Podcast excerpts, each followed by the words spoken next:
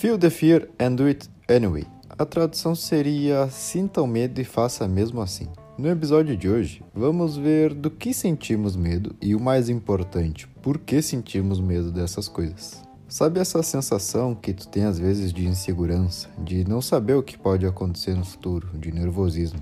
Todas essas emoções ligadas ao medo atrasam nosso progresso. Todos os seres humanos são iguais. Todos sentem medo frente a um desafio, mas alguns não se detêm e atingem aquilo que sonham. Hoje vamos falar sobre ser essa pessoa, essa pessoa que sente o medo, entende ele, mas age mesmo assim em direção da sua meta, se tornando literalmente imparável. Eu posso lidar com isso. Guarda essa frase. Eu posso lidar com isso. O mundo hoje tem medo de tudo. Tu tem medo do fracasso, mas o sucesso também nos assusta. Tu tem medo de ficar sozinho, mas também não quero fazer muitos amigos. Uma ideia bacana é entender que não podemos não sentir medo. O nosso objetivo aqui é poder viver tranquilo e com a confiança de que eu posso lidar com tudo. Tem uma pergunta dentro desse livro que é a seguinte: se tu fosse capaz de aguentar tudo nessa vida, tu teria medo do quê? A resposta é uma só: tu não teria medo de nada. Isso é só um pequeno dado que o livro nos mostra. Quanto maior a tua confiança em lidar com qualquer coisa,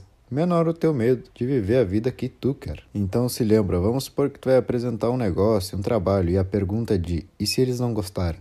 Essa pergunta chata que vem à tua cabeça. Saiba que tu pode lidar com tudo. Nada vai te acontecer. Só aproveita a experiência e saiba que dessa situação alguma coisa nova tu vai aprender. A autora nos mostra cinco verdades que todos deviam saber e essa parte é muito interessante. Cinco verdades que as pessoas deveriam ter pelo menos o conhecimento para não se paralisar na vida. A primeira verdade: o medo nunca vai desaparecer enquanto eu seguir crescendo. Se tu vai além dos limites, se arrisca e quer tornar o teu sonho uma realidade, o medo sempre vai estar presente. Isso é totalmente normal. Sinta o medo, mas continue. A segunda verdade: o único jeito de acabar com o medo é indo lá e fazer isso. Tu tá em casa de noite, imaginando que tu tem que pular de um avião. Pode dar muito medo. Mas no outro dia, quando tu já pisou no chão depois do teu salto de paraquedas, o medo já não existe mais tu fica com uma sensação de felicidade. Então se lembra, o único jeito de acabar com medo é fazendo aquilo que te assusta. A terceira verdade. O único jeito de me sentir bem comigo mesmo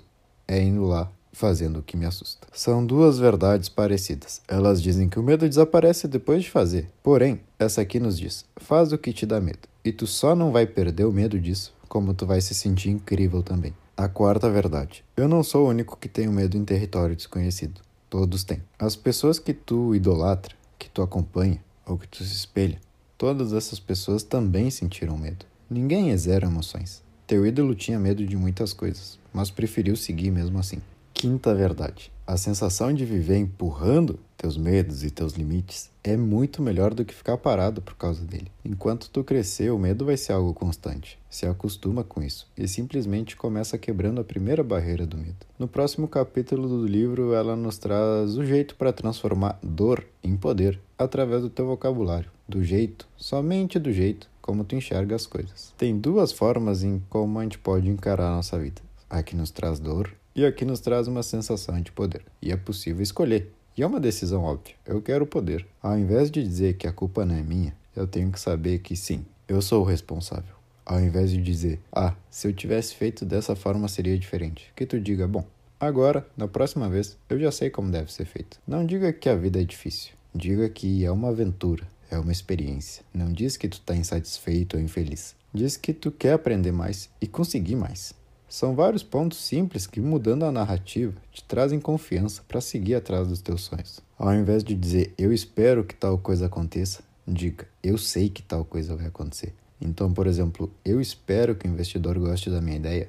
Mude para eu sei que o investidor vai gostar da minha ideia. É um simples truque, mas vai ajudar na tua confiança. Agora vamos falar um pouco das nossas decisões. Um dos nossos maiores medos na vida, que nos impede de seguir com leveza, é o medo de escolher errado. Durante toda a nossa criação, a gente escuta com pavor a frase escolhi errado ou deveria ter feito assim. E a gente percebe o quão arrependidos os outros ficam por tomar decisões erradas, o que nos transmite um certo anseio e sempre pensamos que eu não posso errar, eu não posso escolher o caminho errado. Mas qual é o problema aqui? É que analisando tanto e pensando tanto, nos sentimos burros e perdidos por não saber qual escolher. Se eu escolher a opção A e depois ver que era B, ou se eu escolher a B e ver que devia ter escolhido A, Esse momento em que pensamos muito e nos paralisamos é uma escolha. É como tu tá optando por tomar decisões. Tu demora e quer projetar tudo. Por quê? Porque tu tem medo. Mas essa demora para escolher, esse medo que você tem só mostra o quão inseguros somos. A gente tem medo de escolher esse caminho e acabar perdendo dinheiro, perder amigo. Alguma coisa tu tem medo de perder. E agora a gente vai aprender e perceber que todas as nossas decisões podem ser boas decisões, até as erradas. Não entendeu? Deixa que eu te explico. A autora diz que existem duas maneiras para tomar decisões. A primeira é a No-Win Model. Seria o modelo onde você não vence de qualquer jeito. E depois temos a No-Lose Model, que é o modelo onde não perdemos. O modelo No-Win Model nos diz que estamos de frente a uma decisão, a alma pesada, o medo presente eu deveria escolher essa? E se essa for a correta? Eu deveria ir por aqui? E se eu me arrepender? É um jeito de decidir onde tu segue nervoso e ansioso até o fim, e não importa se era a opção correta ou não. Tu segue com esse cargo de consciência por não saber o que teria acontecido se tu escolhesse a outra. E agora já era, tu não pode voltar atrás. Então, tomando qualquer decisão, tu segue preocupado, tu não consegue ser feliz se mesmo depois tu decidir, tu seguir pensando na outra opção, com essa dúvida do será, que era o outro caminho. Isso te torna uma pessoa de alma e coração pesado. Tu não consegue aproveitar. E por outro lado, a gente tem o modelo de no lose, onde tu não perde. Tu tá parado na frente de dois caminhos e tu enxerga as duas opções como incríveis, como que qualquer um dos caminhos será uma experiência nova e que qualquer coisa inesperada que acontecer, tu vai aprender e conseguir lidar com isso. É quando a pergunta, a dúvida da decisão desaparece e tu pode finalmente aproveitar e se sentir leve com um novo desafio. Vamos ver um exemplo na prática para que tu entenda e aplique isso. É muito poderoso. Tu tem um emprego, tu está no teu emprego atual e surge uma nova proposta, outro cargo, outra empresa e outra cidade. O modelo no win, que é onde tu nunca ganha, tu iria pensar algo como, putz, não sei o que fazer. E se eu aceitar esse novo emprego, mas não gostar? Será que eu posso voltar para cá? E se eu continuar como eu tô agora e depois me arrepender de não ter ido? Como será que é essa nova cidade?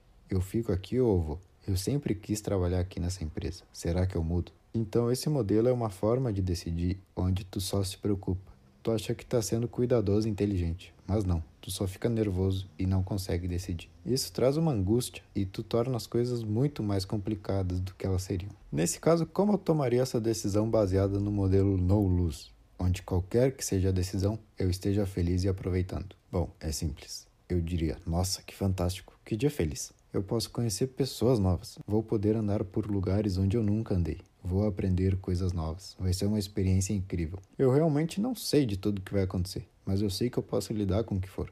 É uma aventura e eu tô pronto. Já sei. Eu vou tentar ser promovido aqui na minha empresa atual. Se não aceitarem, eu mudo para essa nova oportunidade. Sempre trabalhei muito e agora eu tenho uma nova proposta de trabalho. Que loucura. Desse jeito, tu percebe que qualquer que seja a decisão, tu vai estar tá certo, tu vai estar tá feliz, mas porque tu percebeu que qualquer que seja a escolha, existem muitos pontos positivos e que tu consegue lidar com o desconhecido.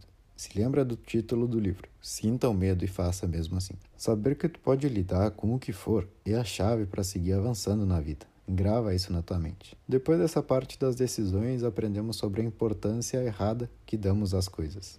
A autora nos diz: quanto tempo tem toda a tua vida? Essa ideia é interessante, presta atenção. Um cara é deixado pela mulher e tá chorando. Ele diz pro amigo dele: Ela era a minha vida. Como se o quadrante de relacionamento fosse o quadrante vida. Nesse capítulo a gente percebe que cada área da vida tem o seu significado, e esquecer disso pode nos trazer problemas. Durante nossos dias temos vários quadrantes. Temos família, amigos, hobbies, trabalho, relação, tempo sozinho, contribuição e muitas coisas que fazem parte de quem nós somos como pessoa. Um problema comum é que acreditamos perder tudo o que tínhamos quando perdemos somente uma peça do quebra-cabeça. Não quer dizer que seja triste nem doloroso. Claro que não. Mas entender que uma simples situação destruiu toda a tua vida é um passo em falso que se está dando. Jogando tênis, tu torceu o pulso. Durante a semana, tu vai no médico e ele diz que vai ser complicado tu voltar a jogar um dia. Nesse momento, tu paralisa. O teu hobby favorito, o esporte que tu jogou toda a tua vida, agora é só uma lembrança. Isso vai te deixar triste. Mas pensa comigo, tu tem uma família, uma relação, muitos amigos, várias coisas nessa vida que tu gosta de fazer. Acreditar que o tênis era toda a tua vida é algo desnecessário que só vai te preocupar sem nenhuma necessidade. Imagina se ao invés do tênis tu tivesse perdido o trabalho. Tu ia estar devastado igual, pensando que o trabalho era tudo que tu tinha. Se ao invés do trabalho tu tivesse perdido um familiar, tu ia ficar triste, mesmo podendo jogar tênis. Tu iria se sentir muito mal sem aquela pessoa. Conversa contigo mesmo e entenda que a tua vida é baseada em muitas coisas. Existem perdas, existem muitas situações complicadas. Mas nunca diga que uma única coisa era toda a tua vida, porque acabamos de ver que não é bem assim. É uma pena machucar o pulso. Mas olha que bacana meu trabalho, minha família, meus amigos. Eu posso achar outro hobby, isso não é um problema. Espero que tu tenha entendido isso que a gente acabou de falar. Para mim, pelo menos, foi algo importante de conhecer. Nada na tua vida representa toda a tua vida. Depois disso, a autora nos traz uma ideia muito simples que vai mudar o teu percurso. Ela diz apenas: balance a cabeça e diga sim. Mais precisamente, ela diz isso. Dizer sim é um antídoto para o medo. Dizer sim significa concordar com isso. É um estilo de vida leve onde tu segue o flow. Vamos fazer tal coisa? Vamos. E não te prende em um ponto fixo. Dizer não quer dizer que tu tem um certo receio. Tu não quer muito se mexer. Tu prefere ficar parado e qualquer convite ao desconhecido te assusta tu não se acha capaz de resolver. Se tu diz sim à vida, ao universo, ao destino, como tu seria capaz de se arrepender se tu fez tudo aquilo que te foi oferecido? Dizer sim significa aceitar as mudanças, aceitar o caminho da tua vida. E que mesmo sentindo medo de dar mais um passo, tu diz sim, tu aceita, tu dá esse passo e depois percebe o quão importante foi aquele movimento. Sobre a dor, tu também pode dizer sim a ela e se torna algo mais fácil de se resolver. Dizendo não à dor, tu piora a situação, se torna vítima e nunca supera aquela situação. Vamos supor que a Maria se formou na escola e o garoto que ela amava foi estudar em outro país. O cara queria começar uma nova vida e teve que deixar a Maria. Ela passou muito tempo triste, chorando, e não aceitava a situação. Ela dizia não à dor, não queria acreditar em nada disso. Mas a vida é assim, essas coisas acontecem e ela passou a dizer sim à dor, a aceitar ela. E sentir feliz por todo o tempo que dividiu junto com João. Esse era o único jeito de conseguir seguir. Estamos dizendo aqui de aceitar a vida como ela é, de dizer sim à sua vida, ao seu caminho, e que ficar segurando a situação por muito tempo, recusando o acontecimento, só complica mais as coisas. Dizer sim é como abrir a cancela no pedágio da estrada. Tu vem andando e algo acontece. Dizer não é como ficar ali discutindo que o pedágio está muito caro, que é um absurdo, quando na verdade se tu pagar, mesmo que doa no teu bolso e tu acha injusto, é só um momento de dor que passa a cancela abre e tu continua a viagem. Esse é o poder do sim, para problemas ou para oportunidades. Dizer sim significa que tu acredita no teu potencial de ser feliz onde for, fazendo o que for e dando um jeito de resolver qualquer coisa. Esse é o nosso objetivo. E agora a última parte do livro onde ela fala sobre o amor e o agradecimento. Agradecer alguém nos faz sentir melhor, e às vezes a gente cria conflitos que são totalmente desnecessários e nos esquecemos que o importante é como eu me sinto, que emoções eu tenho e que a ação do outro não importa tanto assim. Pensa em alguém que tu poderia agradecer por qualquer coisa, um amigo, um familiar. E mentalmente na tua cabeça, imagina que essa pessoa está na tua frente. Fala com honestidade para ele. Obrigado por tudo. Pega todas essas pessoas que tu colocou em um lugar de expectativa na tua vida pessoas que são importantes para ti, mas que tu espera coisa delas. Espero que meu amigo faça isso por mim, espero que meu primo faça isso, espero que meu colega faça isso. E tira todas essas expectativas. Pensa nessas pessoas somente agradecendo elas e para de querer receber coisas de todo mundo. Seja tu a boa pessoa, a alma leve. É uma sensação indescritível quando tu se sente bem contigo mesmo, quando tu começa a ser um doador,